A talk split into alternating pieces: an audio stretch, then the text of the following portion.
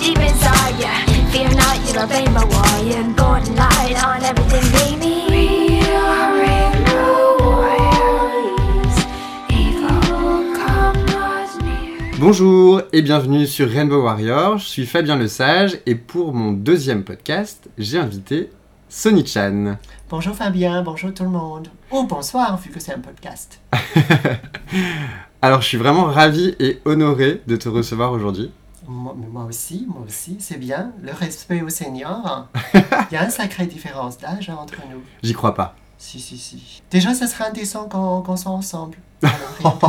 Aujourd'hui, on va parler d'un film qui s'appelle Un couteau dans le cœur qui est sorti récemment. On va ensuite parler d'une euh, campagne de prévention sur la PrEP qui est sortie aussi récemment. euh, Dans le métro, c'est ça? À Paris, j'ai vu dans le métro. C'est les photos en noir et blanc, hein, c'est ça? Ouais. Où on voit des couples. Ouais. Oh là là, j'ai des choses à dire. Très bien.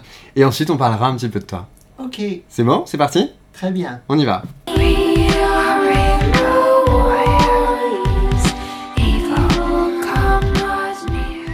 Un couteau dans le cœur, c'est un film de Yann Gonzalez qui est sorti le 27 juin de cette année, avec donc Vanessa Paradis, Kate Moran et Nicolas Maury, qu'on a vu dans 10%, la série. Ah oui, d'accord. Ouais. Alors, dans l'extrait que j'ai vu, bah, on remarque déjà Vanessa Paradis qui est dans un registre complètement nouveau. C'est vrai. Hein, c'est un peu le côté sombre de la star.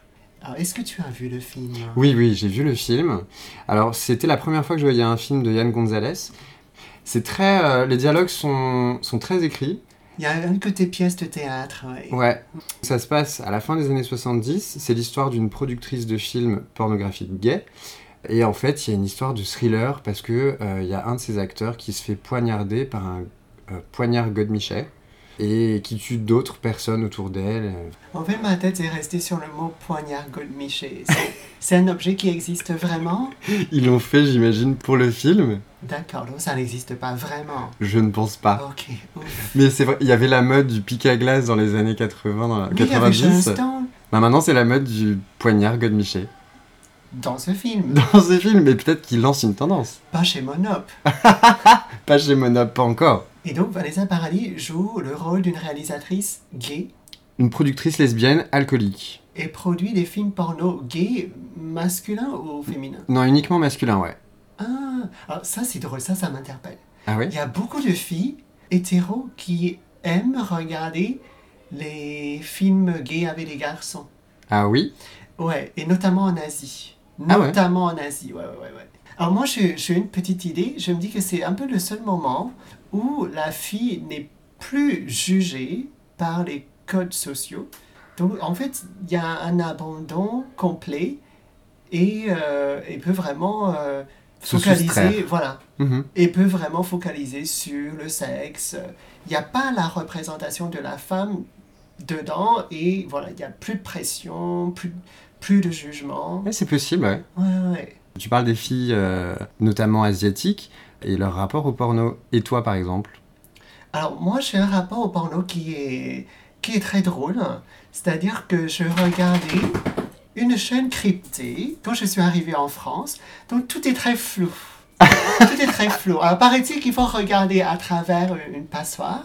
J'ai entendu aussi un t-shirt. Un t-shirt. Oui, tu mets un En t-shirt fait, devant quelque les yeux. chose avec une, une petite grille, c'est ça? C'est ça, ouais. J'avais beaucoup de lacunes euh, en matière de sexe. Donc, avec cette éducation cryptée, je ne savais toujours pas comment on faisait un bébé. je ne savais pas. Je pensais qu'on faisait un bébé dans les fesses de la femme. et et je, je compris beaucoup plus tard, je compris euh, vers 17 ans. D'accord. Dans le porno, j'ai acheté mon ordinateur en 2008. Et d'un coup, j'ai découvert comme ça le porno gratuit.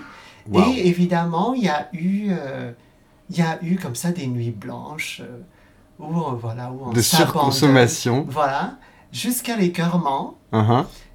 Et puis dernièrement, je ne sais pas si c'est la ménopause, la pornographie en fait finit par être trop marketée et ça devient un tel produit que du coup ça ne donne plus de plaisir. Paraît-il que mon cerveau ne peut pas être déconnecté de mon sexe. C'est-à-dire que je ne peux pas avoir un plaisir pur. Je suis toujours en train de réfléchir. euh, Donc, ça- quand je regarde un film porno, je me dis est-ce que la personne est en train de boucler la fin du mois? Combien il est payé? Euh, Est-ce que, est que, est que sa maman est en train de le juger? J'ai moins en moins de plaisir à regarder du porno. Mais ça te fait la même chose quand t'as un rapport sexuel? Absolument. je me dis, est-ce que ça fait plaisir à sa maman? Est-ce qu'il est en train de boucler la fin du mois? Non, mais moi, j'ai- un vrai problème. euh, J'ai un vrai problème avec le sexe. C'est lié à mon éducation. euh, Ah, ah. Mais c'est très complexe. Moi, c'est très compliqué. Par rapport à ce film, revenons-y. Écoute, ce qui est rigolo, c'est quand même que euh, Yann Gonzalez s'est inspiré d'un personnage réel qui s'appelait Anne-Marie Tincy. Et c'était effectivement une productrice de films porno dans, les années, euh, dans la fin des années 70 qui était lesbienne et alcoolique. Et euh, Est-ce que c'est compatible, lesbienne et alcoolique? Je connais quelques lesbiennes alcooliques, ouais. D'accord. Qu'est- Qu'est-ce qu'il y a de, de interpellant dans ce film? Parce que moi, je ne l'ai pas vu. Comme je te dis, c'était la première fois que je voyais un Yann Gonzalez, donc j'étais vraiment très surpris par tout l'univers qu'il dégage. C'est quelque chose de très poétique, de très onirique, avec une très très belle image, des dialogues très précis. Et à côté de ça, il arrive à en faire une histoire avec beaucoup d'émotions, alors que c'est un thriller. Et finalement, ce que tu gardes de ça, c'est vraiment une- l'émotion des personnages, du début à la fin. Moi, j'ai vraiment beaucoup aimé ce film, je le recommande. Ah oui Ouais.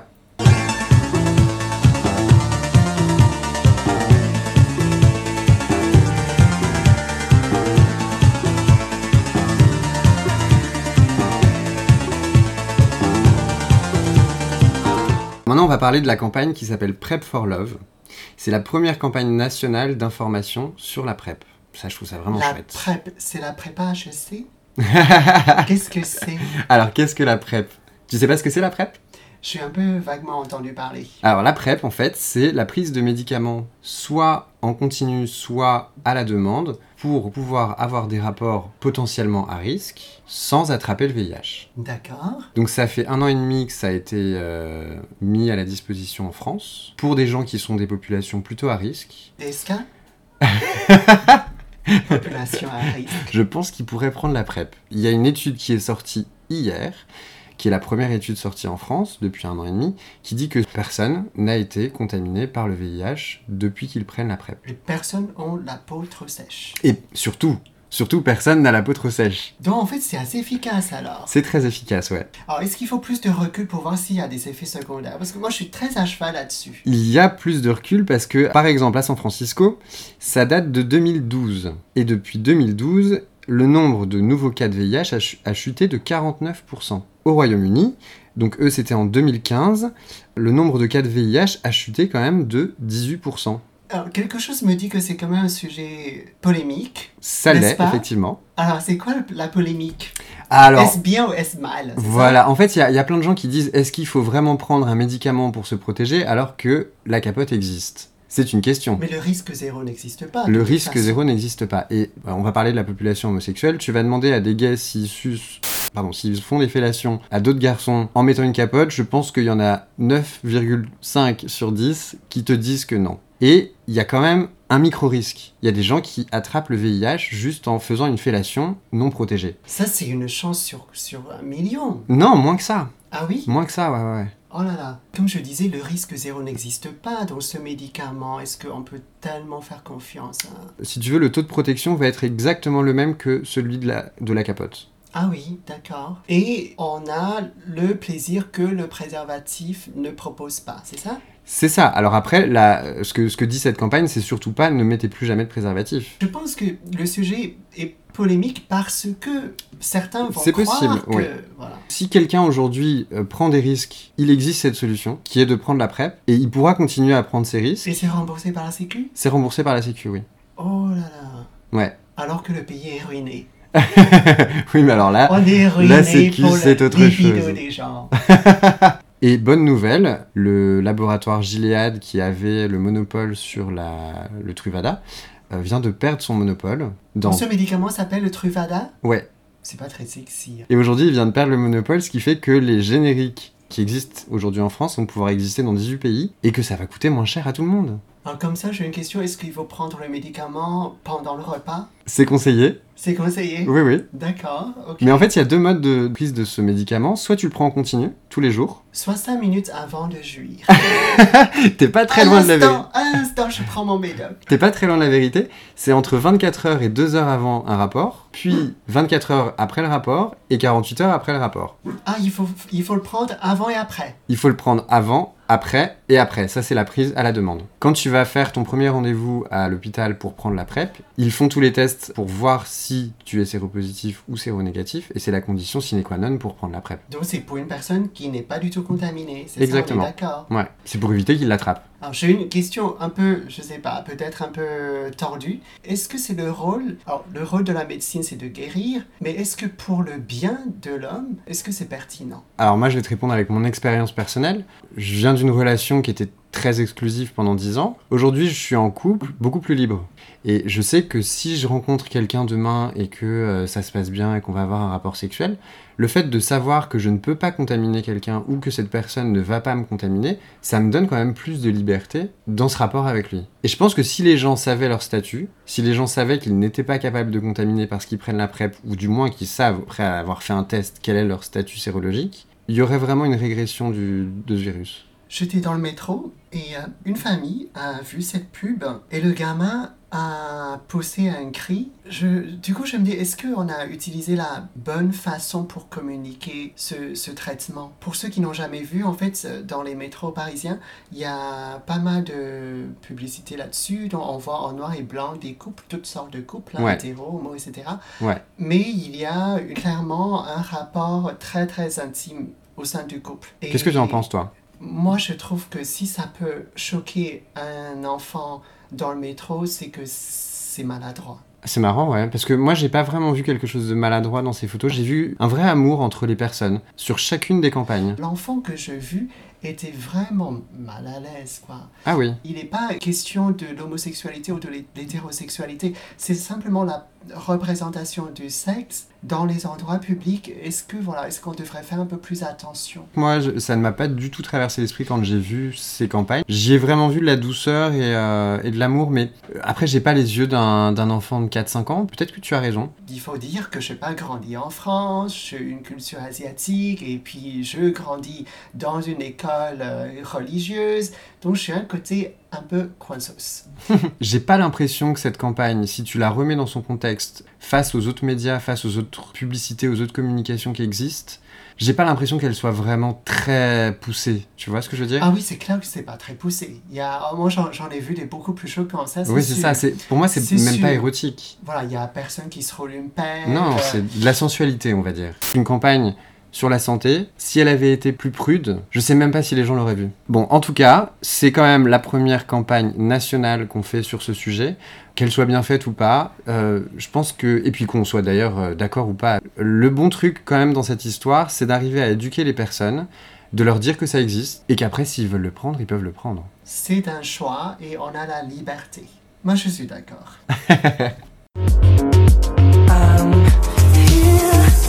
safe and sound, look what I found. You're in my dreams. Can't wait to sleep. I need to leave. I need to. Bon alors, Sonny, on va parler de toi maintenant. Là Tu m'as dit tout à l'heure que ta page Wikipédia était pleine de conneries. Un petit peu, oui, un petit peu. Je vais te raconter ce qui s'est passé. J'ai vu un jour, il y a deux ans, sur mon Wikipédia, le mot euh, transsexuel ou travesti, quelque chose comme ça. Et moi, j'étais assez euh, en désaccord avec ces mots. Je préfère euh, qu'on m'identifie avant tout comme un être humain. Et comme je suis 100% bio, je vais tout le temps chez Naturalia. Je n'ai pas fait d'opération, je n'ai pas eu de chirurgie esthétique, je n'ai même pas eu un traitement hormonal. Donc du coup, c'est vrai que ces mots qui commencent par trans, qui sous-entend une notion de transformation, c'est vrai que je trouve que c'est pas c'est pas très justifié. Et donc, euh, je, je vais essayer de, de corriger le Wikipédia, ma propre page sur mon identité. Et euh, quelques heures après, la personne qui a fait cette page a interdit mes changements. Ah ouais. Tiens, voilà. On, on t'a interdit l'accès à ta page Oui. parce que c'était pas toi qui l'avais créée. Voilà. Et en fait, tout le monde, tout le monde peut écrire sur, ma, sur mon identité, sauf moi.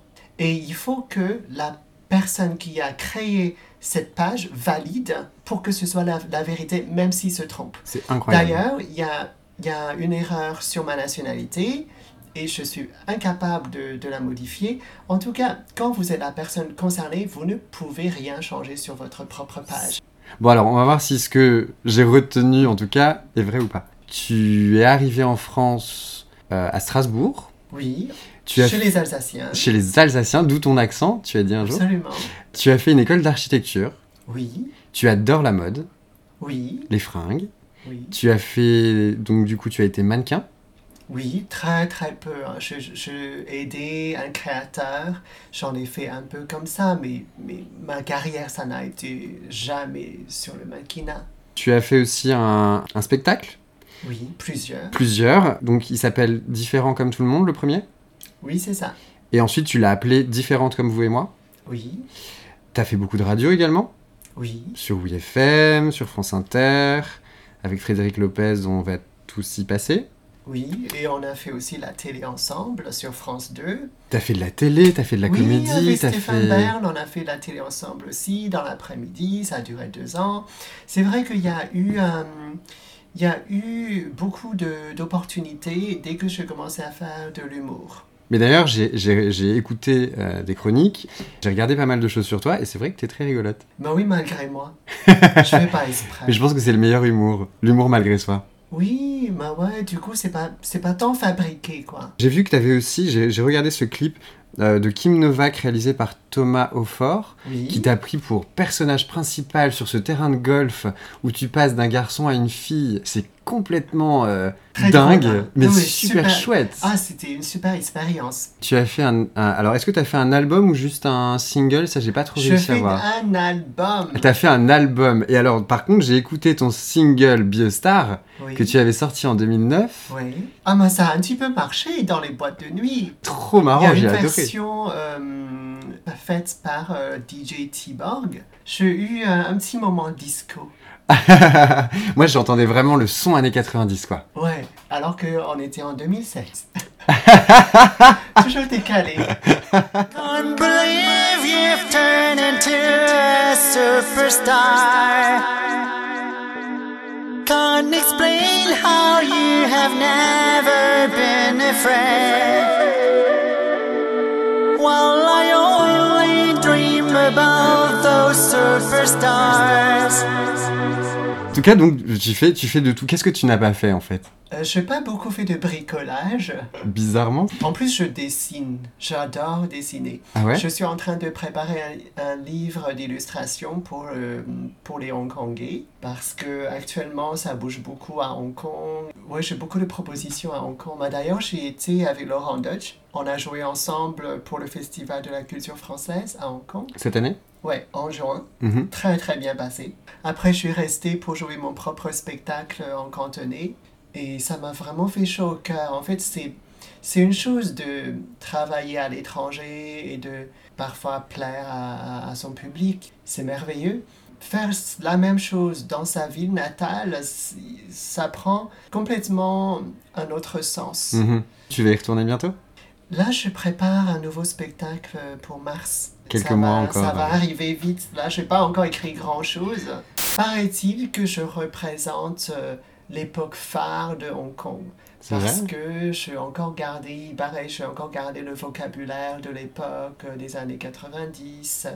Et quand Hong Kong était encore une colonie britannique, il y avait une sorte de glamour, de fierté qui n'ont plus Mhm. depuis que c'est redevenu chinois, il y a énormément de soucis. Comme la Chine est encore une dictature, c'est très problématique. Avec moi, il retrouve cette euh, joie, cette fierté. Du coup, ça, oui, ça donne beaucoup de sens à, à mon travail. Quoi. Tu étais quand même présentatrice du podium de la Marche des Fiertés de cette année à Paris. C'était assez fabuleux. On a eu un monde fou.